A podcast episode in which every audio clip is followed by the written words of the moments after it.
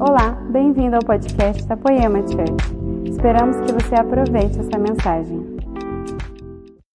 Meus amigos, eu tenho uma pergunta para vocês. Se alguém te experimentasse, ele, ele ia sentir sabor do quê? Se alguém esbarrasse em você nesses dias, ele, se, ele iria se deparar com o quê? Se alguém te afrontar agora na, na, nas redes sociais, você escreve alguma coisa que você está achando que é o máximo, super legal. Se alguém te afrontar agora, o que ele experimenta?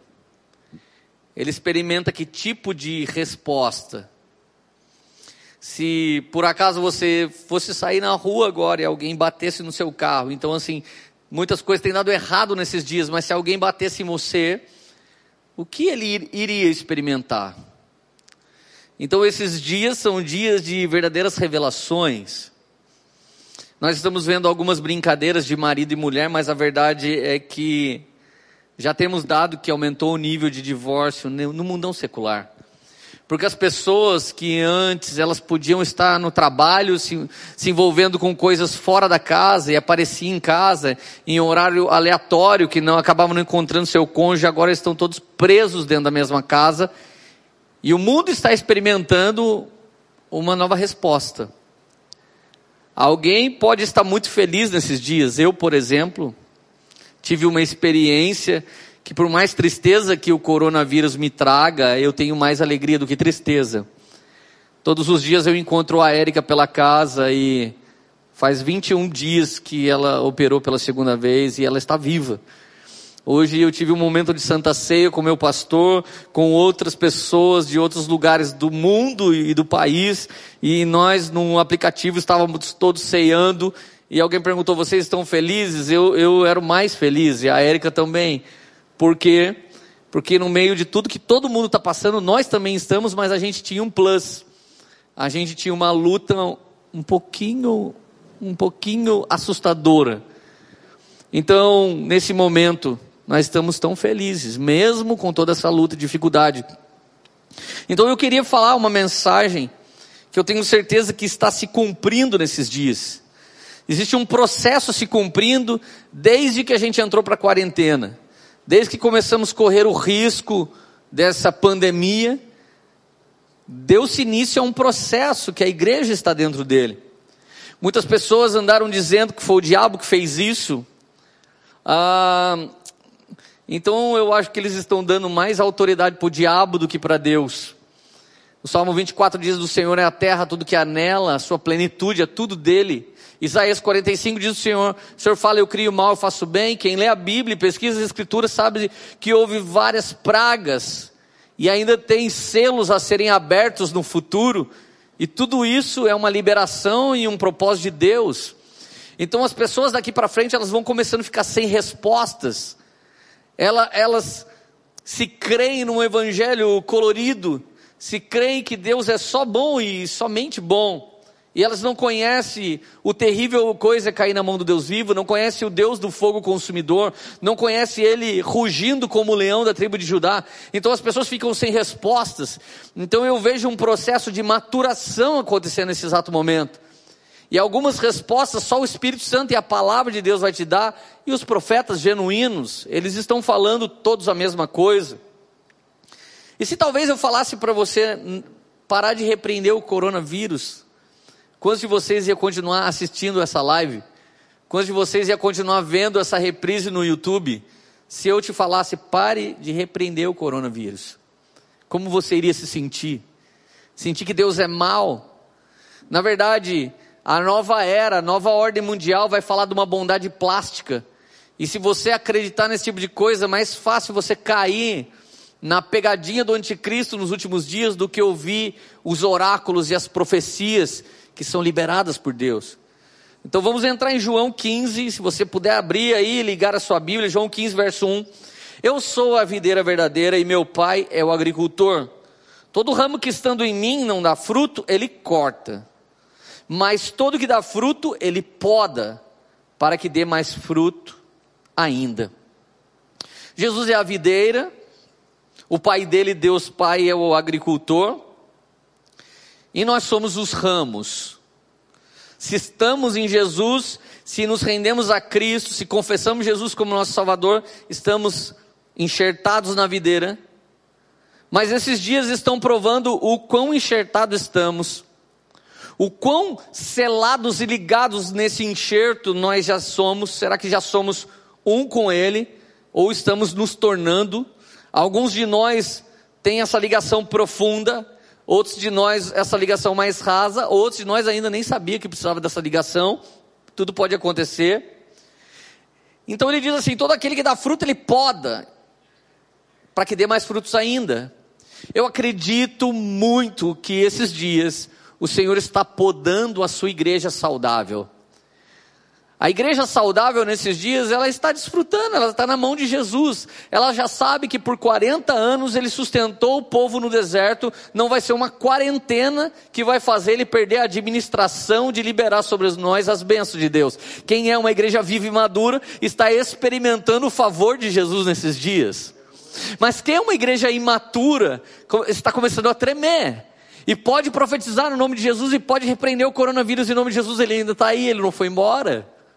Será que está faltando alguma coisa na sua fé? Ou talvez você não entendeu a teologia divina, a teologia santa, a verdadeira ordem espiritual. O verso 3 diz: Vocês já estão limpos pela palavra que lhes tenho falado. Todo mundo que está me ouvindo, que se alimenta da palavra, já está limpo, irmão.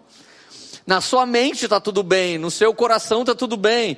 Eu sei, eu estou um pouco cansado de ficar dentro da minha casa. Esses dias eu achei uma portinha aberta e de repente eu entrei e eles estavam limpando um, um, um dessas cafeterias.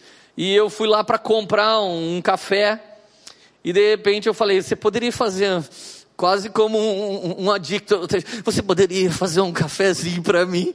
E a moça disse: ah, Tá bom, eu acabei de limpar a máquina, posso fazer. Ela fez um café, gente. Eu tomei aquele maquiato como se fosse a primeira vez.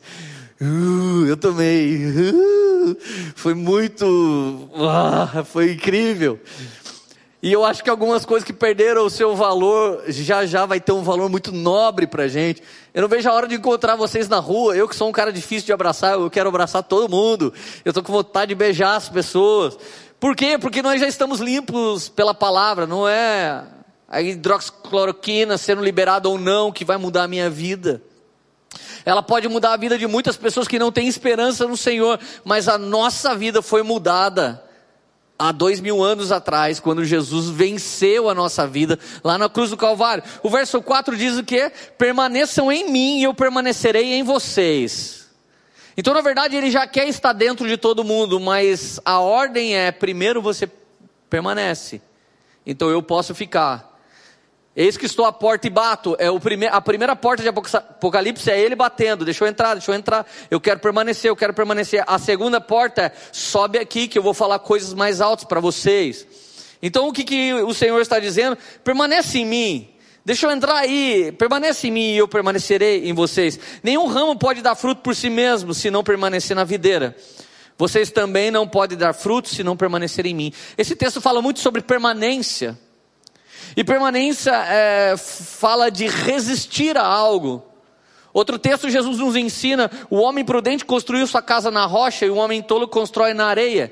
Então veio chuva, veio vento forte e a casa que estava na areia foi derrubada, mas a que estava firme na rocha, ela permaneceu. A nossa rocha é Cristo. A primeira coisa que o Brisa estava ministrando essa noite para a gente é a rocha que nos faz crescer ou nos faz tropeçar. Se estamos com Ele, estamos consolidados, crescendo como o único empreendimento espiritual, mas se não estamos com Ele, estamos tropeçando nisso.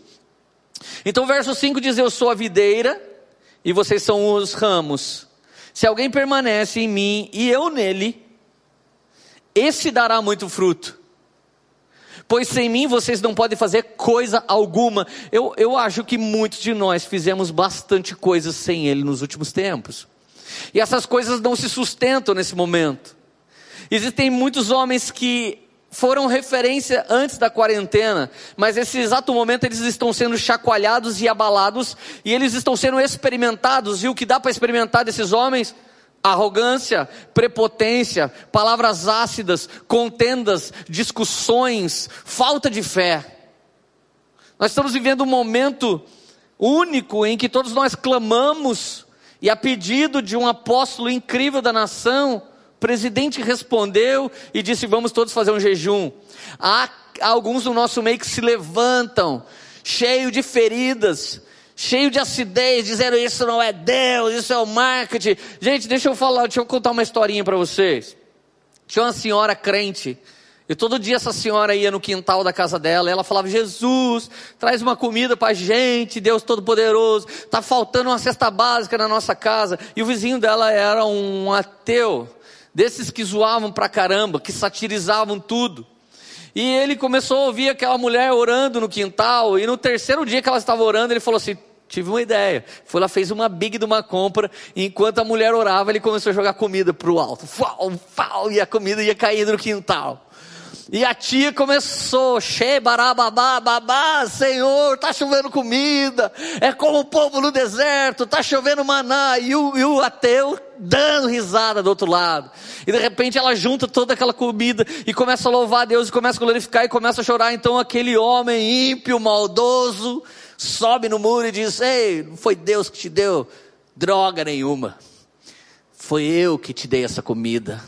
Ela falou: Olha aqui, meu filho, eu não sei quem é você, mas eu sei que quando o meu Deus manda, até o Satanás obedece. Eu quero dizer uma coisa para todo mundo que está me ouvindo: se foi marketing ou não foi, quando Deus ordena uma nação inteira, até as autoridades da nação vão dobrar o joelho e vão orar e vão glorificar o nome do Senhor. Mas alguns no nosso meio, que nunca estiveram na videira, ou outros que se desprenderam, são homens hoje que estão contra o corpo de Cristo, e a verdade é esses dias maus, esses dias difíceis, estão provando e aprovando ou reprovando pessoas, e o coração das pessoas está saindo pela boca delas, está saindo pelo Twitter delas, está saindo pelo Facebook delas, está saindo pelo Instagram delas. As pessoas estão deixando escapar o que elas ocultaram por muito tempo. Então Deus está abalando mais uma vez. Olha para a pessoa que está do seu lado e diz: Deus está abalando mais uma vez. Se puder chacoalhar alguém na sua casa, não seja um passivo assistindo essa live, mas chacoalhe alguém que está na sua casa, nem que seja com o pé, nem que seja com, com, com, joga o tênis, faz alguma coisa, mas diz Deus está abalando mais uma vez o abalável, para que reste somente o inabalável para glorificar o Senhor nesses dias. Então ele diz: ninguém pode fazer coisa nenhuma sem mim. O Brasil não ia estar orando hoje, clamando, se não fosse o Senhor Jesus. Verso 6: Se alguém não permanece em mim, será como um ramo que é jogado fora e seca. Tais ramos são apanhados, lançados no fogo e queimados. Aqui não precisa nem ficar desenhando, explicando o que é inferno, que as pessoas vão para o inferno. Esse evangelho colorido de ultimamente tem tentado apagar o fogo do inferno. Mas aí ele continua lá. E o lago de fogo e enxofre aguarda a antiga serpente, a besta, o falso profeta, e o resto tudo da turma que não crê, vai junto com eles. E não adianta. Está aqui, é o próprio Jesus que está ensinando. João 15 é o clássico texto do ensino de Jesus em permanecer nele. Versículo 7. Se vocês permanecerem em mim, e minhas palavras permanecerem em vocês, Pedirão o que quiserem e lhes será concedido. Alguns de nós têm frustrações de pedir coisas e Deus não resolver, não realizar e não ouvir. Mas o texto é bem claro, nós não precisamos de revelação do Espírito para compreender o que o texto diz. Se você permanece em Jesus e as palavras de Jesus em você, você não vai pedir coisas segundo o seu sonho, segundo a sua mentalidade, segundo a sua natureza adâmica, mas os sonhos de Deus vão estar instalados dentro de você, o novo coração e uma fé inclinada a obedecer. Então tudo que você pedir lhe será dado, mas duas coisas precisam acontecer. Você tem que estar nele, ele tem que estar em você e você tem que estar obediente às palavras dele. Nesses dias, falar obediência se tornou religiosidade. Eu repreendo vocês na face, hipócritas, falsos profetas que ficam pregando que obediência é religiosidade. Obediência está em João 15. Obediência é os que me amam me obedecem. Não é os que obedecem que me amam. A ordem é se eu amo, por isso eu obedeço. Se eu amo, por isso eu permaneço fiel. Se eu amo, eu quero praticar um culto racional. Eu amo Jesus e eu quero viver em santidade para a glória do nome dele. Verso 8: Meu Pai é glorificado pelo fato de vocês darem muitos frutos, e assim serão meus discípulos. Essa vai para os irmãos humildes, que estão atrás só de um frutinho. Jesus disse que o Pai vai ser glorificado se nós dermos muitos, muitos frutos. Quando Jesus veio nos ensinar a ter humildade, isso não estava falando de abundância da bondade de Deus. Isso estava falando de arrogância do coração. Mas quando Jesus manda puxar a rede, tinha tantos peixes que a rede quase arrebentou. Quando o Senhor promete algo para Abraão, ele diz: tente contar, seus filhos espirituais serão como as estrelas do céu. Tudo o que Deus gosta de fazer é uma vida abundante. Largue a mão de ser um irmãozinho pequenininho, que busca um deusinho, que acha que ele vai só trazer uma cesta basiquinha agora na quarenteninha. Deus quer fazer algo abundante. O Senhor é glorificado pelo fato de nós darmos muitos frutos. O Senhor espera por muitos frutos. Versículo 9: Como meu Pai o amou, assim eu amei, permaneçam no meu amor. O que Deus pediu para a gente obedecer, na verdade é uma redoma de amor. Tudo que ele fala, obedeça, é, é, significa eu coloquei uma cerca entre vocês e o mundo caído. Se vocês permanecem na obediência, vocês ficam para dentro da redoma. Se vocês rompem, vocês saem fora. Eu estou cobrindo vocês. O meu amor é que existe mais liberdade no meu reino do que no mundo. Existe mais liberdade no reino de Deus e nas práticas do reino de Deus do que no mundo lá fora. O mundo não tem liberdade, o mundo não tem esperança, o mundo está apavorado, mas os que confiam no Senhor, esses estão fortalecidos, são como os montes de Sião que não se abalam, mas permanecem para sempre. Se vocês obedecerem aos meus mandamentos, permanecerão no meu amor, assim como eu tenho obedecido aos mandamentos do meu Pai, e em seu amor permaneço. Verso 11: Tenho-lhes dito essas palavras para que a minha alegria esteja em vocês, e a alegria de vocês seja completa. O Senhor não está dizendo que a sua empresa permanecer em alta vai te trazer alegria. O Senhor não está dizendo que estar bem casado vai te trazer alegria. O Senhor não está dizendo que ter um bom dinheiro para passar a quarentena vai te trazer alegria. O Senhor está dizendo: se vocês permanecerem no meu amor, permanecerem em mim, minha palavra permanecer em vocês, a minha alegria estará com vocês e a alegria de vocês será completa. É um tempo de Deus completar a nossa alegria com coisas que realmente fazem sentido no mundo espiritual. Não é uma alegria porque eu cultuo meu corpo. Não é uma alegria porque eu corro atrás do meu primeiro milhão. Não é uma alegria para mim porque eu estou conseguindo conseguindo é, sair da universidade e conquistei agora o meu diploma. A alegria do Senhor, que é a nossa força, ela quer ser completa em nós, ela quer ser atuante em nós. Então eu vou perguntar de novo: se sua vida fosse provada agora, que sabor ela tinha? Eu quero que vocês saibam que o poder do Evangelho salvou a todos. Todo que crê no poder do Evangelho foi salvo. Mas a verdade é que cinco coisas o Senhor nos ensina nesse texto. A primeira coisa é o chamado. A primeira menção de chamado é quando Adão sumiu do encontro com Deus. Deus chamou ele: Adão, cadê você? Foi a primeira vez que Deus chamou alguém. Sabe por que, que foi a primeira vez que Deus chamou? Porque Deus fez Adão para se relacionar com ele, permanecer nele, viver com ele. João 15 nunca ia precisar ser pregado se, se Adão não escapasse. Quando que o Senhor precisou ensinar o que era chamado? Quando alguém fugiu dele. Então, quando alguém fugiu, ele disse: Adão, Adão, cadê você? Ali, ali é a primeira menção de chamado. O Senhor está chamando: Adão, volta aqui. Chamado é voltem para mim, chamado é voltem para o Éden, chamado é voltem para cá. Vocês serão os meus, os meus jardineiros. Eu tive que arrumar um carpinteiro porque vocês eram um pau que nasceu torto, mas ele é o carpinteiro e pode desentortar tudo. Eu estou chamando vocês de volta. Então, primeira coisa, permaneçam em mim. É, no, é passo número um, mas o passo elementar zero é eu chamei vocês para estar em mim. Permanecer é o ato de continuar aquilo que pela fé você começou. Permanecer é o ato de prosseguir naquilo que pela fé você começou. Permanecer é depois de vir de mim, é ir após mim, é continuar indo atrás de mim. Então, a segunda coisa que Deus fala nesse texto, permanecer. O homem prudente constrói a sua vida em Deus, não numa religião, não num culto. Quem construiu a sua vida num culto, não sabe funcionar agora, porque o culto é online. Quem construiu sua vida indo para a montanha não sabe funcionar agora que você não pode ir na montanha.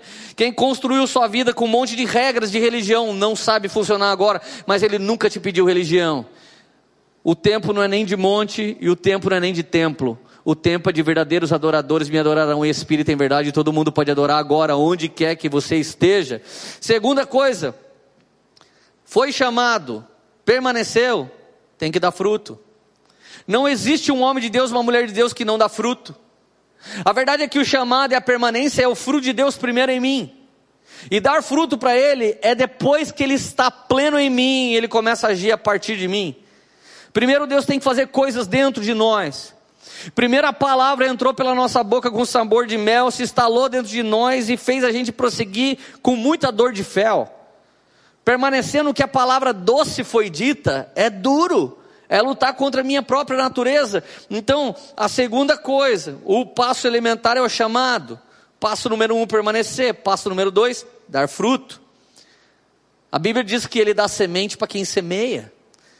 Ele deu semente para mim, para você, deu dons espirituais para mim, para você, deu palavras proféticas para mim, para você, deu palavras de conhecimento para mim, para você. Cada um de nós foi chamado no encargo para quê? Para que a gente dê frutos para Jesus. Se você ainda não está vivendo esse nível, é porque você está entendendo o chamado e está entendendo a permanência, mas logo em seguida vem o fruto.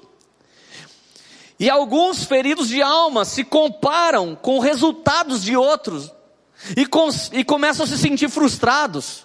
Ah, eu tenho só uma igreja de 30 membros, tem gente de 3 mil. Quem disse que todos os resultados são frutos? Porque você está se comparando, você também faz parte da numerolatria, que é ser medido pelo número de coisas, ser medido pelo primeiro milhão, ser medido pela quantidade de alguma coisa que eu tenho. Não, o Senhor nos chamou para dar fruto e muito fruto. Às vezes seu muito fruto é com sua esposa, às vezes seu muito fruto é com a sua família, às vezes seu muito fruto é com seus irmãos na sua casa. O que, que nos resta agora? Nos resta uma família. Se eu e você não frutificamos na família, que adiantou os resultados que a gente tinha até aqui. Então olha só, ele pede, a terceira coisa que ele pede é muitos frutos. Você pode repetir para você mesmo: o Senhor não quer só fruto, Ele quer muitos frutos. O Senhor quer muitos frutos, Ele quer, Ele quer vida abundante. Ele quer tantos frutos como as estrelas do céu, Ele quer tantos frutos como os peixes quase rompendo a rede de Pedro. Pedro havia pescado a noite toda, Jesus manda ele jogar do outro lado, e aí vem uma abundância de peixe. O Senhor é tão abundante que Ele sustentou com muito mais do que uma cesta básica, 3 milhões de hebreus por 40 anos no deserto. 3 milhões de pessoas por 40 anos no deserto. E o PIB de Deus não diminuiu. Porque Ele é provedor de todas as coisas, o Senhor é Deus de coisas abundantes, Ele nos chama para ter vida e vida com abundância. Ele diz: Vocês receberão tantas bênçãos que não terão onde guardar. Essa promessa é de Malaquias. E eu queria agradecer a todas as pessoas que estão semeando na Poema nesse tempo.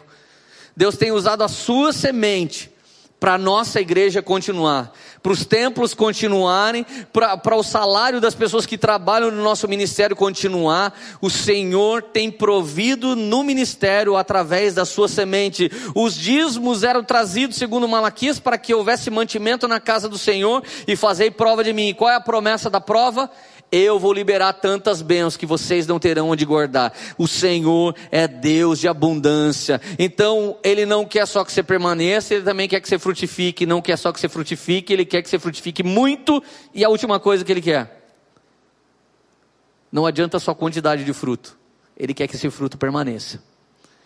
Então, Ele disse o que? Eu quero frutos que permaneçam. Então, 1 Coríntios 3, 14 se alguém construir, se alguém que construiu algo, esse algo permanece, esse receberá recompensa.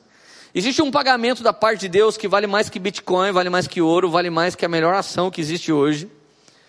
Esse pagamento é o galardão e isso tudo vai ser dado para a gente de acordo com as obras. Primeiro prêmio que a gente ganha para se casar com Jesus não pode estar tá nu, vai ter que estar tá vestido. E, a, e o vestido da noiva Apocalipse 19, 7. A ela foi dado o linho fino, puro, que são as obras justas dos santos. Quanto mais obras, mais galardão, mais recompensa, vestido, coroa e muitas outras coisas. Então, de verdade, se o que eu e você estamos construindo é para mim, meu sabor será ácido nos dias maus, e eu ainda vou chegar lá e vou dizer: curei em teu nome, eu fiz em teu nome. Ele vai falar: não te conheço, você nunca teve intimidade comigo. Você nunca me buscou no lugar secreto, você nunca caminhou comigo face a face. A sua recompensa pública não passa de engajamento. A sua recompensa pública não passa de escalar pessoas. Estamos vivendo num meio em que pessoas batem em pessoas, batem em pessoas mais conhecidas, depois lançam um curso, depois lançam um livro, depois chamam todo mundo para seguir ele. A forma mais desleal de falar mal de alguém é bater nas pessoas apontando a si mesmo como antídoto. Você está dizendo que você é um Messias, e Messias é só Jesus. Então, esse tempo, muitas coisas estão murchando. E de verdade, agora você entende porque eu falei para não repreender o corona? Porque se Deus está fazendo isso para provar e aperfeiçoar a sua igreja, por que, que a gente vai ficar orando sem parar para o Senhor parar algo que é uma praga tipo a de Joel? O Senhor queria o que com aquela praga? Que o povo se voltasse a Ele. Assim que o povo se voltou, eis que vou restituir os anos que foram consumidos pelo gafanhoto cortador, migrador, pulgão e oruga, meu grande exército que enviei contra vocês. Ou seja, Deus vai restituir, não sei se para todos, mas para a igreja fiel, provada e aprovada, Ele vai restituir todas as coisas, muito mais do que você perdeu até aqui. Então a hora não é de contabilizar o que se perdeu, a hora é de ter alegria completa no Senhor. Então, um duplo ciclo também se cumpre nesse texto. Você já aprendeu o que é chamado, o que é permanência, o que é fruto, muito fruto e fruto que permanece. Tem mais duas coisas que se cumprem. E nós temos a tendência de se inclinar para uma ou para outra. Os ramos da videira, eles continuam crescendo. E dos ramos saem frutos, são dois ciclos diferentes: fruto e crescimento do ramo. Ele nos poda para que a gente dê mais fruto ainda. É coisas que nós fizemos para Ele que Ele vai tirar das nossas mãos para que a gente faça ainda mais. Mas outra coisa que precisa continuar crescendo sou eu e você como frutos.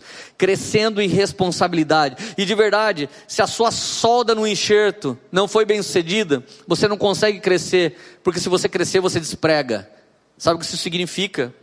Homens que não foram experimentados, provados e aprovados por Deus, quando começam a ter sucesso, começam a ter muito fruto, o resultado, eles caem. Então, de verdade, o Senhor demorou 40 anos para completar o que ele queria dentro de Moisés, 30 anos para completar o que ele queria dentro de Jesus. O Senhor demorou 15 anos para completar o que ele queria dentro de Josué. O Senhor demorou 17 anos para completar o que ele queria em Davi. O Senhor demorou muito tempo para completar o que ele queria em João Batista para depois usá-los. Então a verdade é que começar a corrida qualquer um consegue começar. Tem um bom equipamento, tem uma boa fala.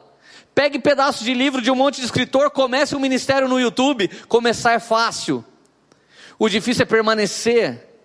Eu me lembro que quando eu era novo convertido, jovem tenro, revolucionário, eu ouvi um homem chamado Gesiel Gomes pregando na Assembleia de Deus. Ele disse: quando fizer 20 anos que você tem um ministério, as pessoas vão começar a te respeitar. Nessa época eu tinha um ano de conversão, eu dei risada, falei, coitado, esse tiozão não sabe de nada. Hoje eu tenho 21, estou indo para 22 anos com Jesus, 20 anos de ministério.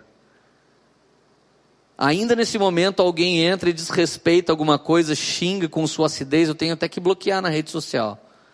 Se eu consigo com paciência tentar restaurar o irmão, eu tento. Mas se entra num nível, se entra num nível tão escrachado, eu só dou uma bloqueada. Se com 20 anos de ministério, sem pisar na bola, ainda tem gente que chega e arrebenta você na sua cara. Imagina mesmo se um, dois ou três anos de ministério realmente já soldou você em tudo que Deus queria que você permanecesse. Então eu quero finalizar isso com Hebreus, e eu gosto demais desse texto. Hebreus 12, 25.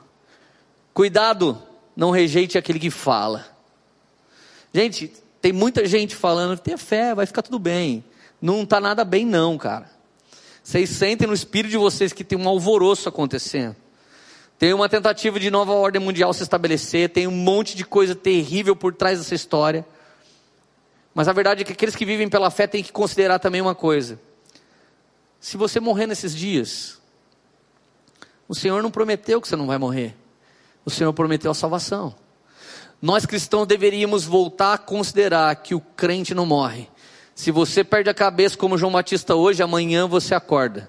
E amanhã você acorda já na glória, você já acorda nos braços do Pai. Amanhã você já está em outro lugar. Moisés não entrou na terra prometida, mas na transfiguração ele estava dentro da terra prometida. Eu quero dizer para você que o cristão precisa voltar a valorizar a eternidade, precisa voltar a valorizar a ressurreição muito mais do que uma vida ilesa aqui agora. Não há uma promessa que vai ficar tudo bem com todo mundo. Não tem esse texto na Bíblia. No mundo tereis aflições, mas tem de bom ânimo. Ele venceu, eu não venci. Ele sim.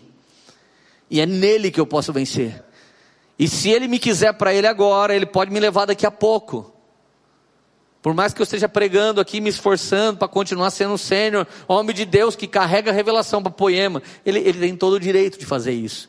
Então a gente tem que largar a mão de ser frouxo e achar que Deus tem que dar uma vida plena agora. A Jerusalém Celestial não desceu, não é o milênio, nosso corpo não é glorioso. O Senhor não tem compromisso com o mundo caído. O Senhor não tem compromisso com a natureza adâmica. O Senhor tem compromisso com a sua volta e com a restauração de todas as coisas. Aquele que um dia abalou coisas, mais uma vez ele vai abalar no céu e na terra. Então, se os que se recusam a ouvir aquele que os advertia na terra não escaparam, os que se recusaram, quanto mais nós, se nos desviarmos daquele que nos adverte dos céus. Verso 26: Aquele cujo outrora abalou a terra, agora promete. Ainda uma vez abalarei não apenas a terra, mas também os céus. As palavras ainda uma vez indicam a remoção do que pode ser abalado, isto é, coisas criadas, de forma que permaneça o que não pode ser abalado. Portanto, já que estamos recebendo um reino inabalável, sejamos agradecidos e assim adoremos a Deus de modo aceitável, com reverência e temor, pois o nosso Deus é fogo consumidor. Olha a chave desse texto. Tudo está abalando. A casa está caindo para um monte de gente. Quem confiava em carros e cavalos estão perdendo. Quem confiava no esporte está perdendo. Quem confiava na saúde está perdendo. Quem confiava na política estava perdendo. Ele diz que está abalando todas as coisas.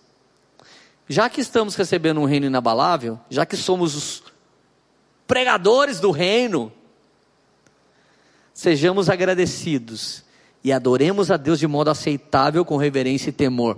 Modo aceitável é adorá-lo do jeito que ele ama ser adorado, adorado do jeito de Deus, desejado do jeito que ele liberou para que a gente aprendesse. Sugiro que você assista uma pregação do Guilherme Lima, que vai estar na descrição aqui agora, na descrição do vídeo. Ele ensina a diferença do sacerdócio de Abiatar para Zadok. Nós precisamos entender que Deus não é polarizado, bem e mal, inferno e céu, Deus e o diabo. Entre o bem e o mal, existe uma série de coisas que compõem o reino de Deus. Não basta ser sacerdote, não basta ser um nicolaíta, não basta ter um monte de resultado, é bom ter fruto. E não basta ter fruto, fruto só vem depois que a semente cai, que a semente morre, que a semente cresce, que a semente floresce. Então, depois que Jesus fez tudo isso, ele resolveu nos enxertar simplesmente para que a gente dê o quê? Para que a gente dê certo na vida. Não para que a gente dê o fruto que ele desejou. Para que a gente faça o que a gente quer, não, para que a gente faça o que ele desejou. E à medida que vamos entendendo o que Jesus quer, vamos fazendo o que Ele deseja, é à medida que vamos nos tornando mais parecido com Ele, vamos dando tanto fruto que o Pai começa a ser glorificado por causa dos frutos e dos muitos frutos que temos dado. Então, em tempos assim, quem não está na videira cai. Em tempos assim, quem não está nele desmorona. Em tempos assim, quem não está na inércia, não tem secreto, se desespera. Em tempos assim, a moda não te sustenta, mas a palavra antiga, a palavra atual e a palavra eterna é a única coisa que pode sustentar. E de verdade, eu escutei uma canção hoje do Jefferson Pilar. E ele cantava: E se o mar não se abrir e Faraó me alcançar, eu vou continuar a te adorar. Eu vou continuar a te buscar. De verdade, gente, se tudo der errado, estaremos com Ele já já para sempre. Você está pronto para Deus te levar? Você está pronto para morrer? Tenta imaginar se o arrebatamento da igreja viesse agora. Você pensasse em quanto você tem na bolsa de valores. Você começasse a subir, você falava assim: não, não, não, não, Espírito Santo, agora que eu juntei o meu primeiro milhão, deixa eu voltar. Imagina algumas pessoas falando: Deus, mas agora que eu, que eu tenho a, a, décima casa, que, que eu vou pensar em fazer a obra. Deus, eu consegui com, com, comprar meu décimo imóvel, eu não quero subir. Imagina você que não casou, que está noivinho, louco para casar, esperando a quarentena acabar para casar. A trombeta vai soar, você vai subindo, você vai, Deus, virgem não, Deus, pelo amor de Deus. Deixa eu voltar. Quantos de nós tem mais prazer em coisa que tem a ver com a gente do que nos planos de Deus que são mais altos? De verdade, eu estou cutucando o seu coração. Porque Deus tem feito isso com o meu coração. Será que nós realmente entendemos os valores do céu? Então tudo era fácil até aqui, meus amigos. Era muito fácil começar. Era muito simples. Agora complicou um pouco. Eu quero ver, depois de tudo isso, quantos de nós vai permanecer.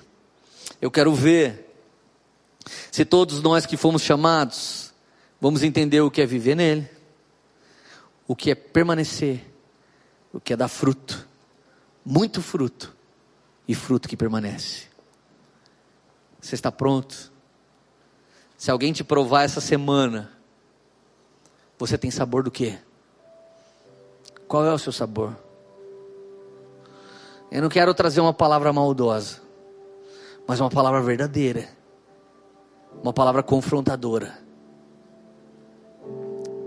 Se o Senhor restaurar todas as coisas essa semana, na Páscoa, você volta a ser o cara que você era antes. Você volta a se preocupar só com você? Será que tudo que você tinha te trazia uma alegria? A alegria do Senhor é perfeita. E Ele deseja que a nossa alegria seja completa. Eu experimentei tantas coisas desesperadoras no último mês. Tantas coisas desesperadoras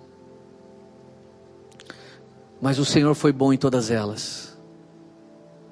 Existe um processo que te solda na videira e ele está a todo vapor. Ele está contaminando e contagiando os cristãos mais que coronavírus. O Senhor está te chamando para um fogo, um fogo que vai te infundir, soldar você nele, na videira chamados todos somos, voltem. Vocês não nasceram para andar sem mim, voltem. Permanecer, todo mundo foi chamado. É agora que é hora de permanecer. Tava fácil, era cool, toda esquina tinha uma igreja muito legal, muito massa, muito louca. A gente tinha um monte de célula esparramada, a gente tinha tanta coisa, e alguns nem valorizavam nada. Mas o Senhor está nos chamando, permanece. Não só permanece, dê fruto. E não só fruto, muito fruto. Muito fruto. E não só muito fruto, não só muitos números, mas frutos que permanecem. Que permanecem quando o fogo de Deus for provar suas obras. Ela vai dar ouro, ela vai dar prata, ela vai dar bronze, ela vai falar de obras espirituais, de obras mais altas. Você está sendo provado. A tristeza, segundo Deus, gera transformação da qual ninguém se arrepende. A tristeza do mundo gera morte. Existe uma tristeza tomando o coração de muitas pessoas apavoradas com o Covid-19. Mas nós, Confiamos no Senhor. Ei, cristão, ei, crente que está me ouvindo, presta atenção, cara. Se você morrer, você está na mão de Jesus, você ressuscita. Daqui a pouco, logo depois da sua morte, você já estará com Ele no paraíso, é o que diz as Escrituras Sagradas. Precisamos voltar a crer nisso. Então a nossa pergunta diante do Covid é: se é tempestade de Deus, eu vou repreender. Mas se é cálice, irmão, nós vamos beber o Senhor está provando, porque a sua noiva não era uma piriguete, o Senhor está nos provando, porque a, a sua noiva não era uma modelete, O Senhor está nos provando porque a sua noiva não era objeto de zombaria, que se associava com qualquer um e com qualquer coisa. A nossa noiva não foi chamada para ficar vendendo porcaria para os membros. A nossa noiva não foi chamada para ficar interagindo com o mundo e achar que a grande referência para Jesus é alguém poderoso lá fora. Não, a nossa noiva, que é a igreja, ela foi chamada para amar o Senhor acima de tudo. É tempo de se esconder na fenda da rocha, sim. É tempo de ver suas costas de Deus como Moisés. Mas qualquer momento, qualquer momento, o Cordeiro Pascal, aquele que nos marcou com o sangue de Jesus nos umbrais, e a morte não pode nos tocar, porque ainda que a gente deixe esse corpo, estaremos num glorioso já já. A morte não pode nos derrotar, nada pode derrotar a igreja, nem a largura, nem a profundidade, nem demônios ou anjos, nada pode nos separar do amor de Jesus. É tempo de ser uma igreja madura, é tempo de ser uma igreja fiel. Olha, rasgue o seu coração e não as suas vestes. Não se desespere, não se desespere para o Twitter, não se desespere para o Facebook, não se desespere para o Instagram. Rasgue o seu coração diante de Jesus e diz: Eu quero ser teu, eu quero ser tua, somente teu, somente tua. Abra o seu coração para Jesus agora, abra, abra. Essa foi uma mensagem da Poema Church. Para você ficar por dentro de tudo que está rolando, siga nossos perfis nas redes sociais.